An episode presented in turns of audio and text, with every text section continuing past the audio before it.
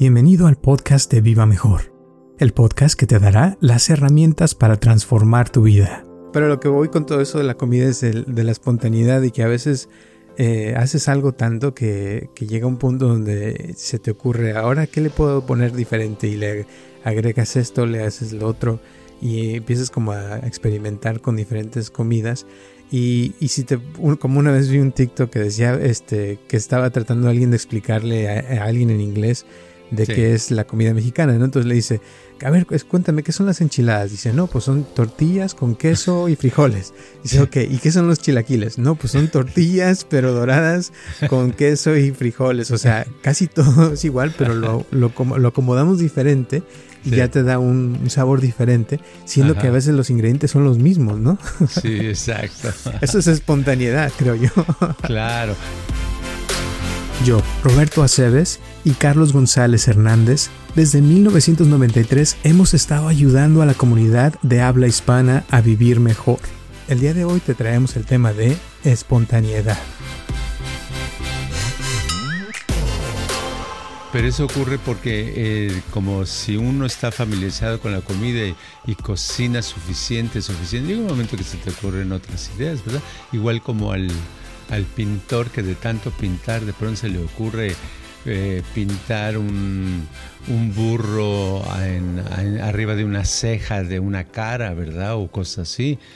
Pero es eso, pero sin, es, es, una, eh, es natural que surjan estas corrientes de comida diferente en lugares donde se acostumbre mucho la comida, ¿no? si no se acostumbra, pues no tiene chiste, no hay razón de tener ideas acerca de eso.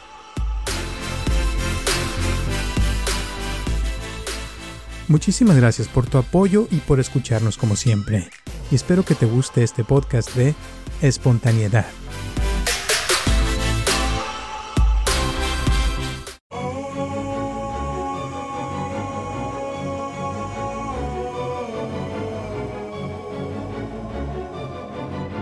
Hola a todos, les habla Roberto Aceves y estamos comenzando un episodio más de Viva Mejor y tengo aquí a mi lado a Carlos González. ¿Cómo estás, Carlos?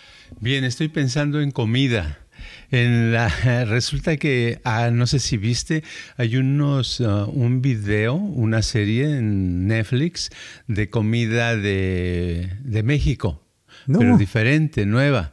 Entonces, esa comida que me sacó de onda porque nunca la había visto es como comida que la hubieran hecho unos niños de dos, tres años, ¿verdad? De que empiezan a inventar. Pero no, estos son adultos que tienen sus puestos, unos en la Ciudad de México, en Guadalajara, en Querétaro, así diferentes cosas, ¿no?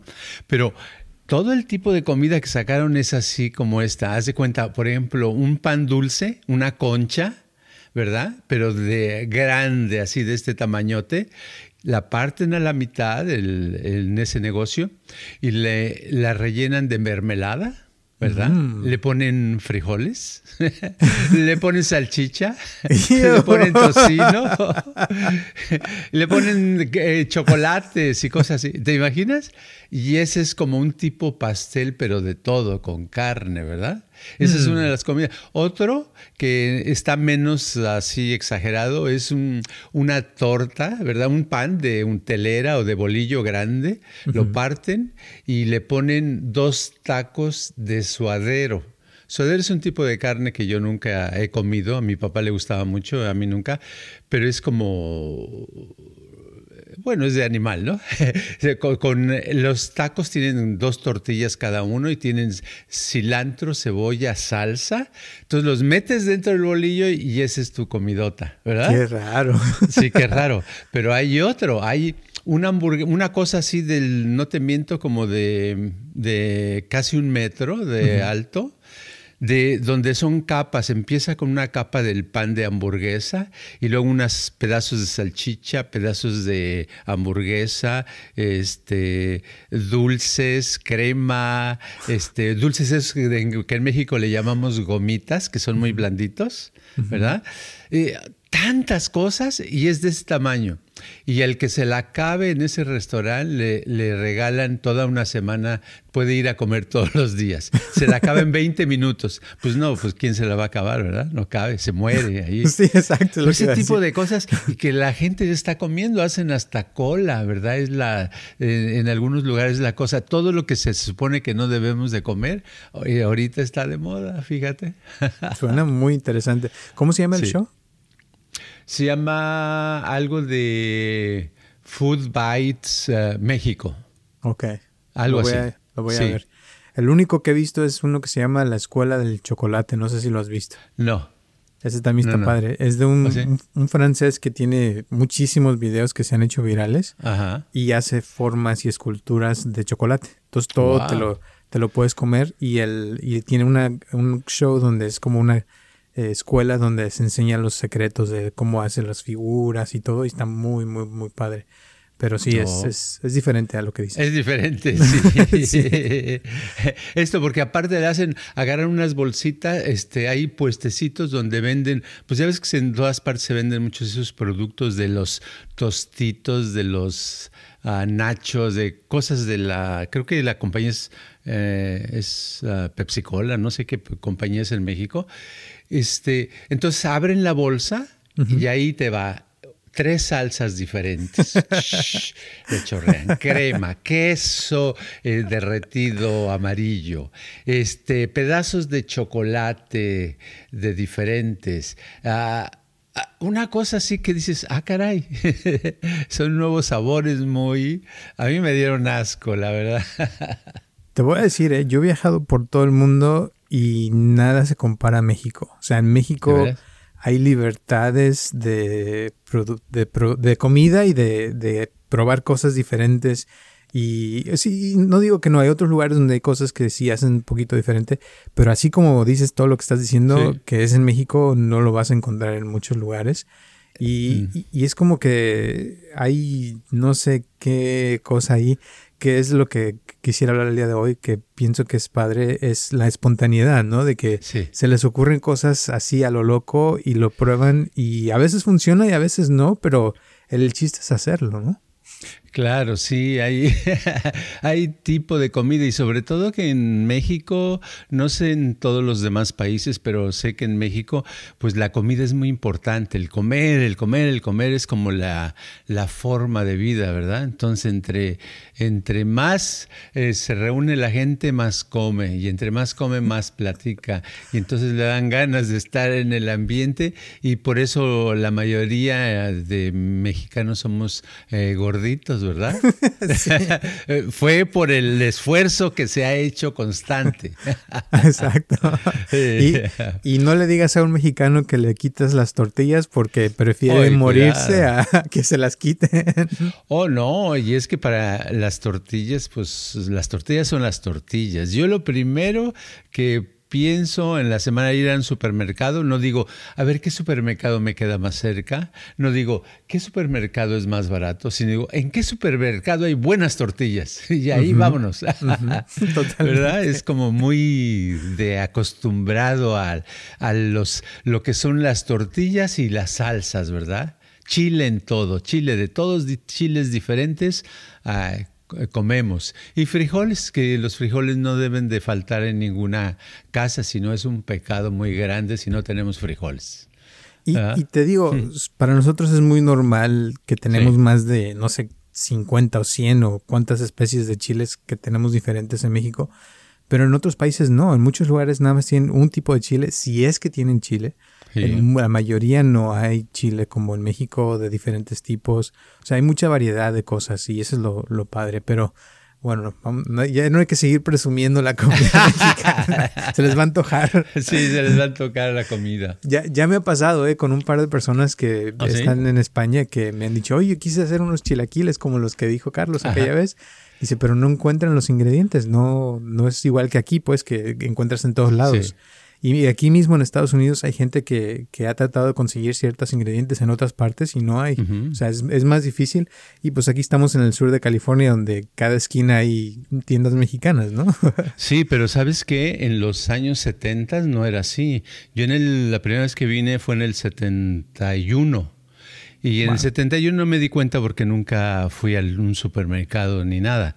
Pero este, en el 75 que me vine a vivir un año, uh, híjole, este, fuimos a, a, la primera vez al mercado y lo único que conseguí es una lata de frijoles, ¿verdad? De una marca ¿verdad? Esa todavía existe. Y fuera de eso no había chiles que comprar, no había tortillas, no se conocían. este, no había nada de productos de México. Entonces realmente me sentía yo en otro país. Y ahora ya ves que no, ahora vas a cualquier supermercado, ya sea este, tradicional o, no, o, o latino, y cualquier mercado te tiene bolsitas de chiles, bolsitas de tomates, de jitomates, de chile poblano, te tiene tortillas te tiene, eh, no sé, tantas cosas. ¿Por qué? Porque la misma eh, población de latinos ah, lo han pedido, entonces este, eso es lo que se consume, pero no siempre era así. Antes era la comida que uno comía aquí en Estados Unidos, era tan diferente y a veces pues extrañaba uno mucho la, la tradicional, ¿verdad? Claro. Yo creo que en Estados Unidos le va a pasar como Inglaterra, que en Inglaterra si tú vas su plato típico es el curry, que viene de, es como tipo mole, pero hindú, y viene porque hay muchísimos gente hindú en, Inglaterra que viven ahí, ¿no? Entonces yo creo que en Estados Unidos les va a pasar lo mismo, porque si piensas en un platillo de, típico de Estados Unidos, como que no hay algo así. Podría decir las hamburguesas o los hot dogs, pero no, no es algo típico porque lo puedes encontrar, o sea, es una mezcla de Alemania y de eh, de diferentes partes de Europa, ¿no? Sí, no, porque Estados Unidos en realidad es una es un conjunto de países que se vinieron acá, que emigraron, ¿verdad? Y no, no tienen raíces de ese tipo de, de, de, una comida específica. Entonces es más fácil que se dejen influenciar con otras comidas, ¿verdad? Porque vienen. Y en Inglaterra, hablando de Inglaterra, yo lo que noté la, las uh, dos veces que he ido, nada más fui hace ya 10 años o 15, este, es que no había mucha variedad de comida. Por lo menos que, uh, que yo dijera, ay, qué sabroso se me antoja. O era comida italiana, que sí se me antojaba, pero era italiana, ¿no? Pero que dijera, ay, qué buena comida inglesa comí. Nunca, no me acuerdo. Es más, si me dices, ¿cuál es la comida inglesa? No sé. fish pues and chips, tal vez. Fish and chips, exacto, lo que iba a decir. Que son, que es un pescado, ah, eh, ¿cómo se dice? Empanizado. Empanizado, en frito, así, deep fry, metido en el aceite. O sea, a mí sí, ese sí me gusta y las papitas. Las papitas, a la francesa. A la francesa. que en Francia no hay, ¿eh? En Francia son no, ¿verdad? Y son a la francesa, exacto. Son francesas, o sea, ahí nomás son papas, no son a la francesa porque son Es como el café, como los frascos de café. Mira, aquí tengo uno. Este es un French press pero no se inventó en Francia, no es francés, es de otro país, ¿verdad? Qué pues curioso. sí. bueno, de lo que quería hablar hoy de, eso de la espontaneidad, eh, volviendo al tema, eh, pienso que una de las cosas que, por ejemplo, en la comida pasa de que un buen chef, de que ya ha estado trabajando y conoce todos los ingredientes, llega a un punto donde ya puede crear un platillo nuevo pero es porque ya sabe cómo funciona todo y es cuando se puede llegar a ser espontáneo, ¿no? De que haces algo, cuando ya te sale muy bien, digamos si estás bailando o pintando, como un pintor que ya sabe mucho de los colores y todo, es cuando puede empezar a cambiar y transformar las, muchas de las cosas que hace, ¿no? O sea, y ser más espontáneo. Eh, y como que eso de la espontaneidad, me refiero a, crear algo nuevo que nunca se ha hecho. Eh, es fácil para alguien que nunca ha hecho nada, pero cuando alguien eh, tiene mucha información, a veces como que también le cuesta mucho trabajo, ¿no? Sí, hay una cosa, ahorita que hablas de eso, hace rato estaba leyendo de este libro que se llama La conquista de la felicidad de Bertrand Russell. Es un libro todo ya traqueteado porque ha, ha sido leído y releído, ¿verdad? Entonces, en unos apuntes que algo que tenía yo subrayado de hace, no sé, hace 40 años o no sé cuándo, dice aquí que viene el caso, ¿verdad? Dice, yo creo que un pensamiento consciente puede penetrar en lo inconsciente si el esfuerzo es intenso y vigoroso. La mayor parte de lo inconsciente está formada de, lo que fue en otro tiempo pensamientos conscientes que hoy están ocultos. En otras palabras, lo, inconsciente, lo que tenemos guardado, es lo que, lo que antes fue consciente. Entonces, lo, que, lo que venía yo con tu comentario de espontaneidad es que eh, sin un chef, por ejemplo, el de los chocolates, el que hace chocolates, hace cosas de chocolate, al principio tal vez se, ponía a pensar, a imaginar fuertemente qué es lo que, cómo podía usar una parte del chocolate, qué tipo, si iba a ser una figura o si iba a ser una rueda, iba a ser una bola, qué es lo que iba a ser. Y de tanto, de tanto pensar, ese pensamiento a lo mejor no hizo nada y se le quedó, pero se le entró a su mente inconsciente de tanto estar concentrado en eso. Entonces, con el tiempo, todo eso que en lo que se ha concentrado constantemente, ahora, eh, de, tal vez eh, semanas después o años después, de pronto le viene como la idea pero le viene la idea espontánea. Ahora le llamamos espontaneidad. ¿Por qué? Porque ese ya viene del inconsciente. Cuando algo sale del inconsciente o subconsciente, es lo espontáneo. Pero no es porque no existía nada. Existía, estaba guardado. Pero ahora ya no tenemos que analizarlo, sino solito lo sacamos y nos da resultados muy padres. No sé si estoy haciendo bolas. No, sí, totalmente. es, lo, es lo que quería hablar sí, de Sí, sí, estoy haciendo bolas. Sí, sí también. sí, te entiendo. o sea, es, es, como que es esa parte de, de, la persona, por ejemplo, alguien que baila, ¿no? Y está bailando y está haciendo sus movimientos y de repente ya empieza como a crear un movimiento nuevo, diferente y ya no piensa, o sea, ya le sale solito. Y igual, este, me acuerdo mucho de Bruce Lee, por ejemplo, que él aprendió todas las artes marciales y se hizo experto en todas esas. Y después empezó a crear sus propios estilos que, nunca nadie había hecho. De, de este, que la cobra y que la, la este el tigre y que el borracho, o sea, diferentes estilos que nunca se habían formado, pero que fueron le salieron espontáneos después de años y años de estar entrenando las artes marciales, ¿no? Sí, uh, Recordemos que Bruce Lee viene de una generación donde en China las, los, los de Kung Fu, los que hacían Kung Fu, este, hacían peleas en la calle, había retos. Oye, los de ahí hay un cuate que dice que te puede ganar y el otro, no, pues vamos a hacer una competencia. Entonces se ponían en la calle o en algún lugar a, a usar sus artes, ¿verdad? una con otra, a ver quién ganaba. Entonces eran tantas peleas que se hacían unos expertos, ¿verdad? Esa es la cosa. Y, eh, pero lo que dices de Bruce Lee es interesante porque eso me vino al, al caso de que la espontaneidad tiene que ver con crear, con tener nuevas ideas también, ¿verdad? Pero que no podemos crear, no podemos ser espontáneos, no podemos tener buenas ideas en algo donde nosotros no hemos hecho ningún esfuerzo. Por ejemplo, nunca vamos a ver que una, un cocinero, un gran cocinero, un chef, ¿verdad? Vamos a volver al que hace las cosas del francés, que hace maravillas con el chocolate. Eh, le ha dedicado a eso y de ahí se le ocurren ideas nuevas y es espontáneo. Pero a lo mejor él no tiene esa espontaneidad, no la tiene para inventar una canción, ¿verdad? A lo mejor no, porque nunca ha cantado, nunca ha escrito una canción, nunca ha compuesto. ¿Por qué? Porque le falta esa fuerza, le falta esa intención, esa dedicación. O sea que nosotros sacamos cosas de donde hemos metido no podemos sacar de donde no hemos metido nada porque no va a haber nada. Y la cosa de eso, o sea, cuando una persona no, ¿cómo se diría? Estoy pensando también, por ejemplo, en Dalí, que ya ves cambió el arte y comenzó el movimiento del surrealismo. Fue algo completamente nuevo.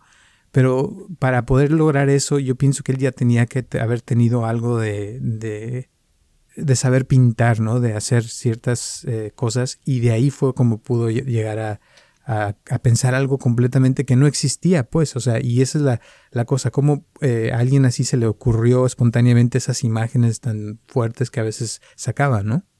Sí, eh, es de la misma época de Picasso, pero este de Dalí no sé bien su historia, pero sé, o sea, sí es, es muy Dalí tiene cosas que, que revolucionó hasta en el cine porque hizo un, una, una película con un director español que fue un, un éxito muy grande, muy moderna. Pero eh, Picasso estoy pensando, porque una vez vi un video de Picasso donde él está dibujando algo con las dos manos. Fíjate, podía dibujar con las dos manos al mismo tiempo. Se cuenta que una cara, en lugar de hacerle así o hacerle así, la hacía así, ¿verdad? ¿Verdad? Entonces, claro, eh, primero tienen que dominar su arte. Y luego ya que lo dominan, es cuando viene la espontaneidad y cuando viene la creatividad y cuando viene eh, lo bueno que tienen, cuando se les ocurren nuevas ideas. Entonces Dalí tenía lo mismo. Primero fueron años desde chico de estar dibujando, de estar pintando, de estar de, este, eh, imitando, ¿verdad? Poder hacer una silla bien, poder hacer un árbol bien, poder hacer eh, una cara bien, etc. Y ya después de que tenían todas esas piezas, se les ocurre esta, le empiezan a brotar las ideas de cómo hacer, en vez de una cara, hacer una casa dentro de una cara, ¿verdad? O un túnel dentro de una oreja, o cosas así. Pero es, siempre es primero la, el esfuerzo, la dedicación, eh, el, el, estar metido en eso y sacarle, como volverse unos expertos en eso, ¿verdad? Y es lo mismo sucede con la felicidad. Por eso la gente que dice, no, pues es que yo nunca he sido feliz, uno dice, uh, pues ya sabe que le va a costar mucho trabajo ser feliz, porque no hay material. Es como si alguien me dice, nunca he pintado, pues ¿cómo le podemos pedir un cuadro, no? ¿Verdad? sí. Exacto. Y si hay gente así, ¿eh? Que me ha pasado, que nunca, nunca en su vida han sido felices y haz de cuenta que tratas de explicar lo que es la felicidad o de darles algo y nomás no pasa nada porque no, no se les ocurre absolutamente nada. Ahora, volviendo a lo de la comida, yo pienso que también lo, es lo que pasa ¿no? en México de, de que eh, hay o sea, un montón de, de, diversidad de comida y es porque están constantemente haciendo eh, cosas diferentes y cocinando de una manera y luego de otra. Y como que eso te va haciendo eh, cierto no sé, y por ejemplo, em, ahorita me acuerdo mucho de las botanas. Tú vas a un restaurante mexicano eh, en México y te van a recibir, la mayoría te dan eh, botanas, no como aquí que nada más están chips y salsa, los totopitos le llaman en México, pero allá te dan, a veces te dan mango, te dan pepino con limón y sal, o te dan, en unos restaurantes me acuerdo que hasta te me dan este sopitos de, de, botana, o sea, antes de tu comida ya te dan tres o cuatro sopitos, en otros lugares te dan este chicharrón con limón y sal, o sea, diferentes cosas. Y como que eso estamos acostumbrados a, a estar comiendo todo el tiempo, ¿no? Sí, exacto. Sí, es un es un comer constante y eso es como, eso yo, no pienso que sea ni bueno ni malo, sino es simplemente una costumbre que tenemos y una forma de, expresarnos y de, convivir, ¿verdad? Porque eh, no sé qué tiene que ver la comida, pero de alguna manera nuestras costumbres, no nada más mexicanas, sino este, latinas también, ¿verdad? Son, son gente un poquito más fácil de tratar, por ejemplo, que si tratas personas ah, que son muy disciplinadas, porque a nosotros lo que nos falta es disciplina, ¿verdad? pero hay gente muy disciplinada, pero es más seria, más recta, más cuadrada, más esto, más lo otro, y muchas veces no son felices, como pasa con muchos japoneses, que la cantidad de suicidios es muy grande, ¿verdad? ¿Por qué? Por, es una otro tipo de cultura. Cada cultura es diferente y nosotros con la comida, pues este, ahí la vamos pasando. sí, sí y lo, pero lo que voy con todo eso de la comida es de la espontaneidad y que a veces eh, haces algo tanto que, que, llega un punto donde se te ocurre, ahora qué le puedo poner diferente y le agregas esto, le haces lo otro y empiezas como a experimentar con diferentes comidas. Y, y si te, como una vez vi un TikTok que decía este, que estaba tratando a alguien de explicarle a, a alguien en inglés de qué es la comida mexicana, ¿no? Entonces le dice, a ver, pues, cuéntame, ¿qué son las enchiladas? Dice, no, pues son tortillas con queso y frijoles. Dice, ok, ¿y qué son los chilaquiles? No, pues son tortillas, pero doradas con queso y frijoles. O sea, casi todo es igual, pero lo, lo, lo acomodamos diferente y ya te da un, sabor diferente, siendo que a veces los ingredientes son los mismos, ¿no? Sí, exacto. eso es espontaneidad, creo yo. claro, pero eso ocurre porque eh, como si uno está familiarizado con la comida y, y cocina suficiente, suficiente, Llega un momento que se te ocurren otras ideas, ¿verdad? Igual como al, al pintor que de tanto pintar de pronto se le ocurre eh, pintar un, un burro arriba de una ceja de una cara, ¿verdad? O cosas así. Pero es eso, pero sin, es, es, una, eh, es natural que surjan estas corrientes de comida diferente en lugares donde se acostumbre mucho la comida, ¿no? Si no se acostumbra, pues no tiene chiste, no hay razón de tener ideas acerca de eso.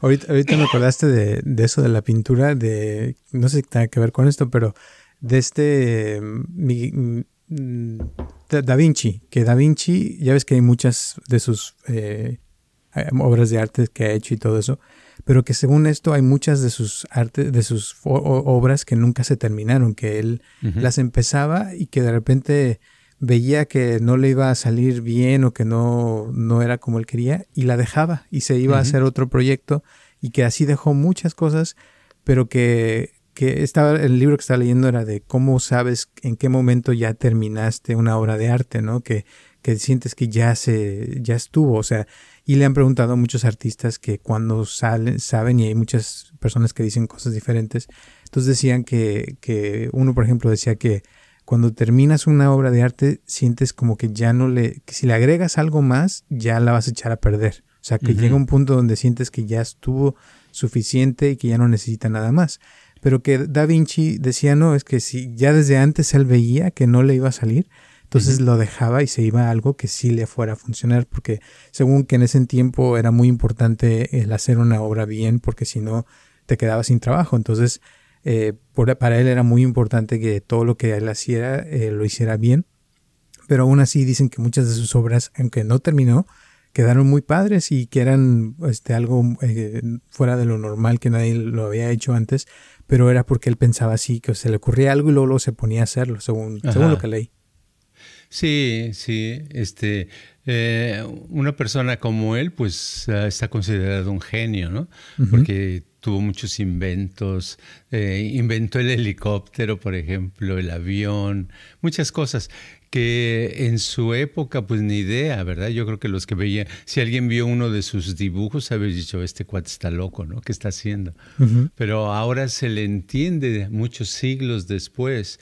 Y eso es lo que pasa, que hay algunas personas que reconocen y se dan cuenta en su actividad. Una persona que se dedique a la limpieza y que lleve muchos años limpiando oficinas, casas o lo que limpie, lo que sea, llega un momento en que sabe si, ah, hasta antes de empezar, sabe si le va a quedar bien o no, ¿verdad? Porque ya tiene experiencia. A veces sabe y dice, no, ese material, híjole, va a ser difícil quitarle esa mancha, va a ser difícil hacer esto. Ya se lo hace, aunque lo, lo intente y como le van a pagar, pues de todos modos trata de hacerlo, ¿verdad? Pero ah, te va creando la percepción porque estás familiarizado con la actividad que haces. Ojalá si también lo tuviéramos para las relaciones humanas como los matrimonios, los noviazgos, este, ese tipo de cosas se evitarían, habría muchos problemas que se evitarían en los matrimonios. Pero para eso hay que prepararse, hay que estar trabajando en uno mismo y, saber, ¿verdad? Lo que, que es lo que funciona, lo que no funciona. Y esto me recuerda a una frase que leí que cada, que sería bueno que cada semana uno se sentara cinco minutos al final de la semana y observar qué nos funcionó en la semana y qué no nos funcionó y lo que nos funcionó, como hacerlo más seguido, ¿no? Y, y también eh, volviendo a la espontaneidad, o sea, yo siento que es importante el hacer cosas fuera de lo normal que uno normalmente hace para también tenerle un poquito más de sabor a la vida, ¿no? Sí, cuando sí, porque al salirse te descansa tu mente sobre todo, tu cuerpo, descansen de, de, la monotonía y es cuando ves, ves algo diferente. Es como cuando dices, oh, ahora me voy a ir a caminar por esta calle que nunca voy, empieza a ver, dice, oh, esa casa no la había visto, ese árbol no la había visto, etcétera, y ya cuando regresas a, a, las otras cosas, hay algunas cosas que notas también diferentes. Te da, te da frescura, es padre salirse de lo, de la rutina. Así es. Y ahora, para las personas que tienen problemas en su matrimonio y cosas así, ¿qué les recomendarías para, para eso de romper la rutina y la espontaneidad? Sí, pues yo creo que hacer algo diferente, por ejemplo, decir, ok, hoy en la tarde vamos a comer unas, uh, unos hot dogs, ¿ok? Bueno, si van a comer hot dogs, ¿por qué no comerlos en otra parte de donde viven? Si acostumbran comerlos, tienen una cocina, acostumbran comer en la cocina, mejor en vez de la cocina, ¿por qué no en el cuarto donde duermen, verdad? ¿Y qué tal si le agregamos, aparte de comer en el cuarto donde duermen el día de hoy, eh, que en vez de hot dogs así nada más con pan para hot dog, hacer los hot dogs, rellenarlos de, de queso o de sandía? De lo que quieran, ¿no? O de tostitos. O mermelada. Ah, algo diferente, así que quitarle seriedad a, a, esa cosa, hacerlo bien. Y a lo mejor se sienten, aunque sea un poquito más con vida, aunque sea unos minutos. Ya es una cosa grande, sentirse unos minutos mejor de cómo me sentía. Oye, pues ya es extra y sin que me haya costado mucho dinero. ¿no? Claro. Y que hagan cosas como lo que dijiste al principio en México, de que agarren cosas diferentes y todo lo mezclen y así. Eso sería padre, ¿no? Como probar algo Sí. loco, aunque no funcione, pero lo tiran después. Si no, Sí. no les tratar gusta. de que funcione, exacto, no tratar de que funcione, sino si tienen una pareja, este, bailar, ¿no? ¿qué les gusta? ¿Qué no les gusta? ¿Qué música no les gusta? Ah, pues a mí no me gusta la música clásica. Pues ok, poner un poco de vals y ponerse a bailar esa cosa que se oye, que a lo mejor lo, lo sientes o ridículo o extraño o algo, pero salir de la monotonía por unos minutos nada más para, para este, tenerle la vida un poquito más ligera, ¿no? Muy bien. Pues yo creo que con eso terminamos. Sí. ¿Algunas últimas palabras antes de terminar el día de hoy? Eh, no olvidar en ningún momento que lo más importante es mejorar las relaciones sin darle seriedad, sentirse más a gusto, más alegre, no clavarse en los problemas, por muy grandes que sean, sino simplemente dedicarle, liberarse por unos momentos de eso y cambiar la atención a algo que nos aligere, que nos haga sonreír. Muy bien. Y comer cosas ricas. Ah, sí. También. Muy bien, pues muchísimas gracias. Gracias a todas las personas que nos escuchan ya por tantos años. Un abrazo y un saludo donde quiera que estén. Y gracias también a las personas que nos han estado donando. Se los agradecemos bastante. Y les mandamos también un abrazo a donde quiera que estén. Nos vemos el próximo martes a las 9 de la mañana, donde quiera que escuchen a sus podcasts. Gracias y hasta la próxima. Este podcast está patrocinado por Viva Mejor. Ayúdanos a compartirlo con tus amistades para que crezca esta comunidad y si te interesa donar algo para que este podcast continúe o si tienes algún problema o pregunta que te gustaría resolver, por favor comunícate al área 714-328-4661 o mándanos un correo electrónico a vivamejorx3000 arroba gmail.com.